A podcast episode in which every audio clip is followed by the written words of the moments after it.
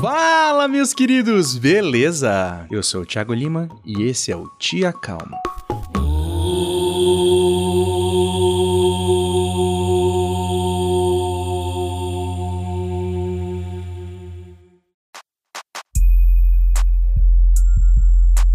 Quando a gente é criança, é normal perguntarem o que queremos ser quando crescermos. Esse é um momento quase único, onde ninguém critica abertamente a resposta que damos. Não é comum vermos alguém dizendo para uma criança que ela não pode ser um astronauta. Em geral, deixamos as crianças sonharem livres com aquilo que elas se identificam. Conforme vamos crescendo, essa pergunta vai mudando um pouco, assim como a aceitação quanto à resposta. Na adolescência, ela muda para Qual faculdade você vai fazer? com um tom julgador que causa aquele desconforto, que só é um pouco melhor do que a sua variante. O que você vai fazer pro resto da sua vida?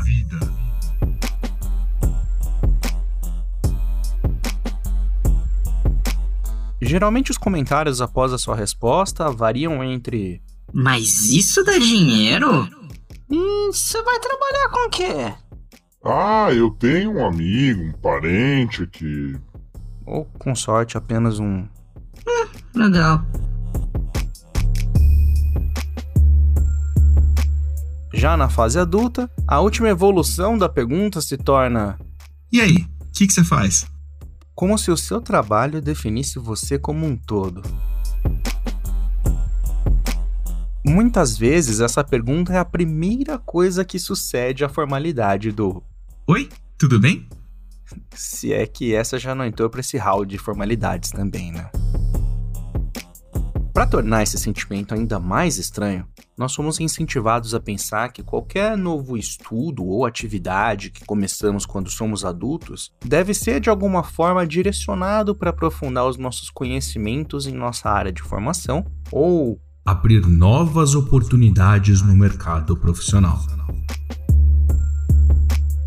Quem disse que nós não podemos conhecer e fazer coisas que gostamos apenas porque gostamos? Por que tudo tem que ser trabalho? Quando nós deixamos de sonhar?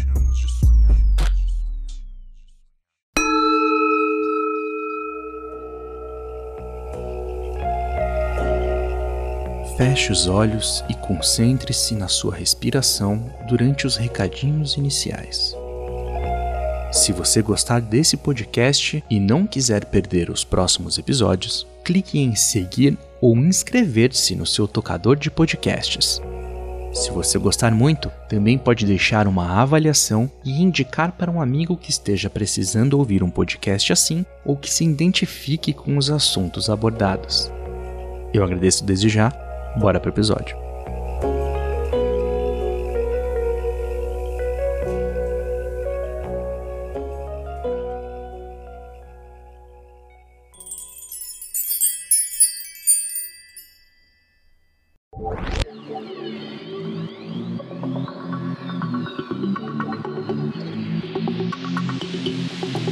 Nós não podemos negar que vivemos em uma sociedade que foi moldada para servir ao trabalho. Um indivíduo sem trabalho é considerado Vagabundo! e isso é tão inserido em nossas mentes que temos dificuldades em lidar com momentos de folgas e férias. Por vezes, até normalizamos o excesso de trabalho, tendo um certo orgulho disso.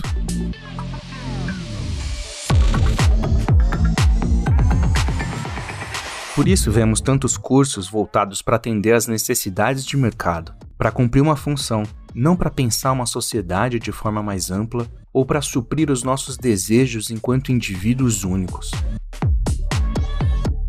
Mas isso não deveria nos impedir de aproveitar o nosso tempo livre para fazer algo que gostamos simplesmente porque queremos aproveitar aquilo, sem a necessidade de atender alguma especificidade do trabalho.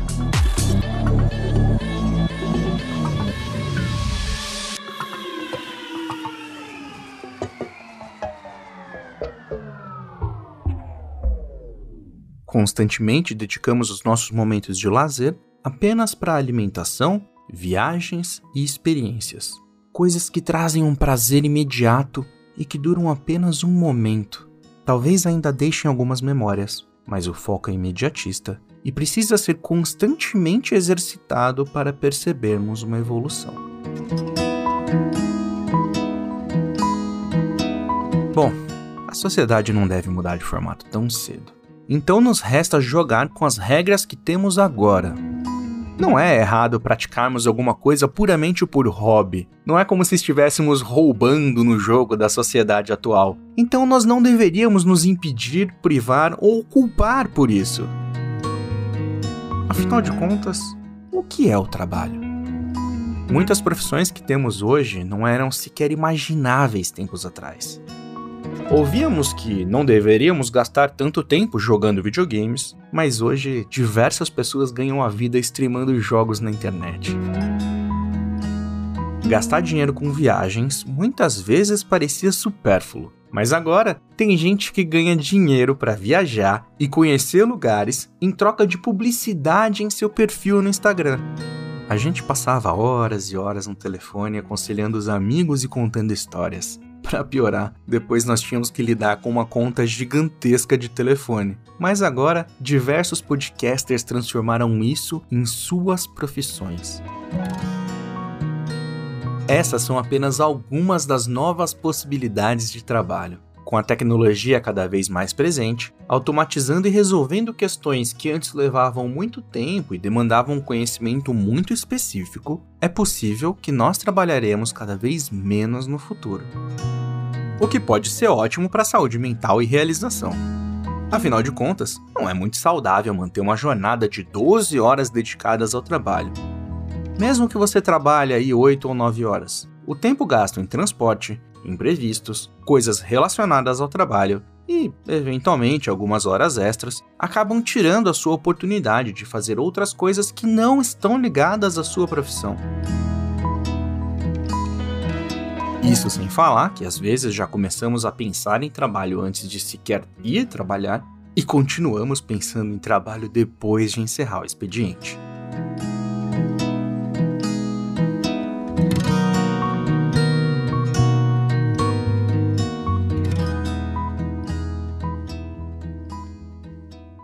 Por isso carregamos uma culpa, mesmo que inconsciente, quando nos permitimos esses momentos de, entre aspas, vagabundagem, onde fazemos coisas que não são relacionadas com o trabalho, puramente por hobby ou lazer.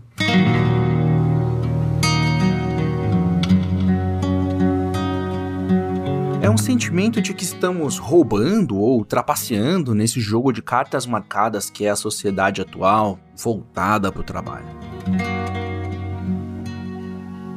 É claro que a maioria das coisas exigem dinheiro para serem feitas e isso limita o acesso da maioria das pessoas. Ainda assim, há opções que podem te ajudar a tirar a cabeça do ciclo sem fim de trabalho para viver e viver para trabalhar. Como aprender a cozinhar com a ajuda de textos e vídeos na internet, livros e e-books, ou mesmo cursos gratuitos que eventualmente são oferecidos.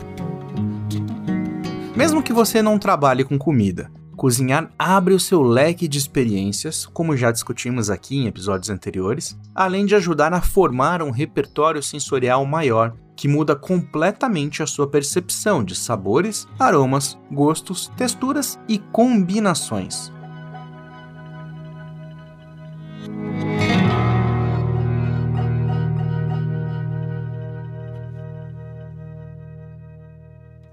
Quando eu tinha um restaurante em Maceió, meu único dia de folga era na segunda-feira.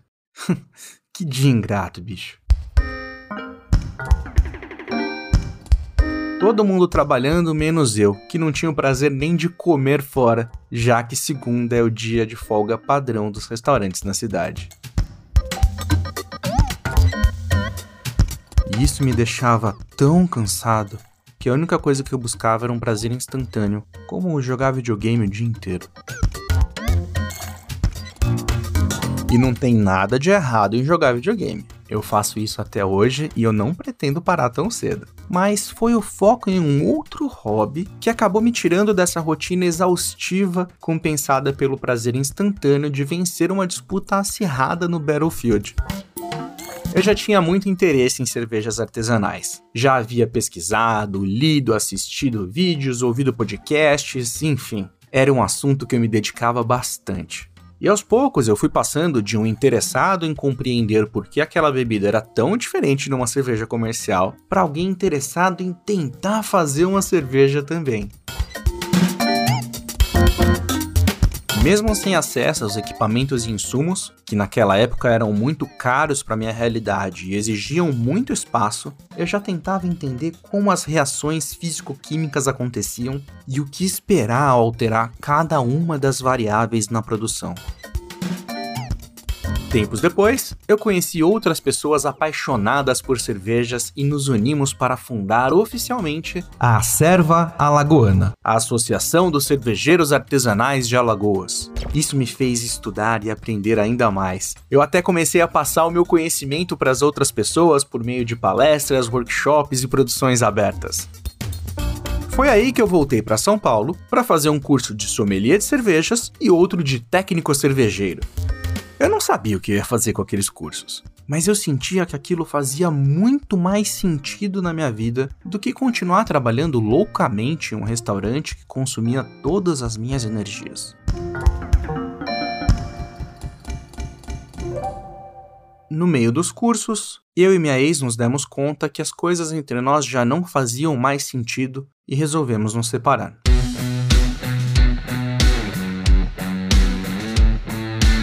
Eu voltei de vez para São Paulo e cheguei à conclusão de que não ia ser fácil trabalhar com cervejas na capital paulista, porque essa área já estava saturada aqui. Então não oferecia salários iniciais que me permitiriam reerguer a vida do zero, mesmo morando de favor, já que eu voltei apenas com minhas roupas e livros. Para resolver o lado profissional, eu acabei voltando para o design, que é a minha formação universitária, e sempre tinha oportunidades disponíveis.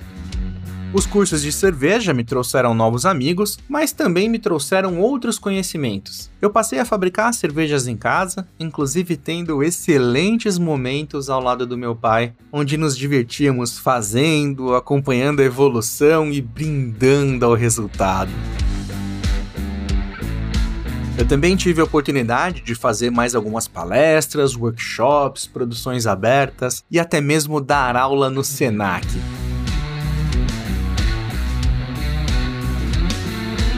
Eu juntei a minha paixão por cervejas com a comunicação e por algum tempo eu tive um canal dedicado a falar sobre cervejas, criando um público que me segue até hoje.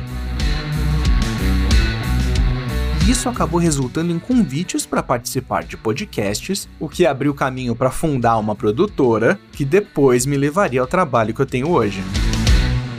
Além disso, a cerveja mudou completamente o meu repertório sensorial.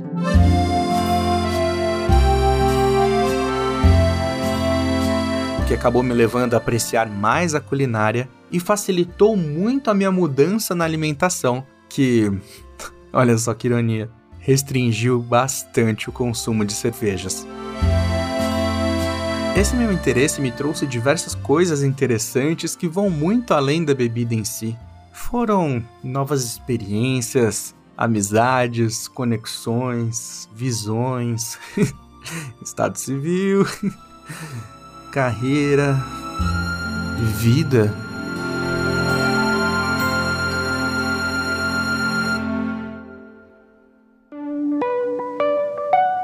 Talvez tudo tivesse sido completamente diferente se eu tivesse feito um curso de administração de bares e restaurantes para focar no que eu estava fazendo naquele momento, ou se eu tivesse feito uma pós em alguma área do design, já que era a minha formação acadêmica inicial.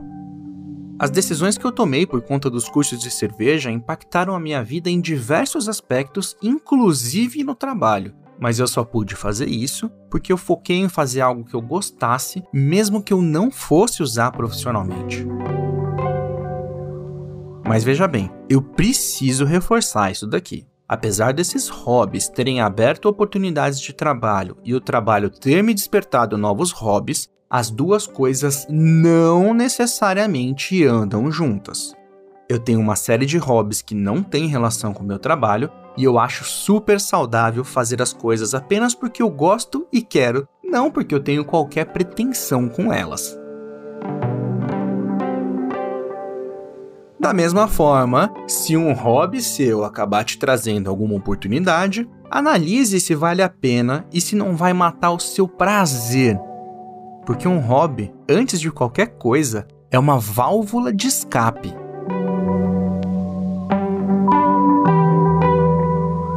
E é por isso que hoje, quando alguém me pergunta: E aí, o que, você faz? Primeiro eu dou uma risada e depois eu falo: O que, que eu não faço? Eu não deixo a minha profissão me limitar. Eu gosto de falar dos meus hobbies, dos meus sonhos, das minhas experiências, do que eu fiz, o que me trouxe até aqui, o que eu ainda quero fazer. Eu acho que eu tenho muito mais acrescentado que apenas um cargo ou uma série de atividades que não dizem muito para a maioria das pessoas. Afinal de contas, eu não estou roubando no jogo. Apenas estou jogando com as regras e a gente ainda vai falar muito sobre isso nos próximos episódios.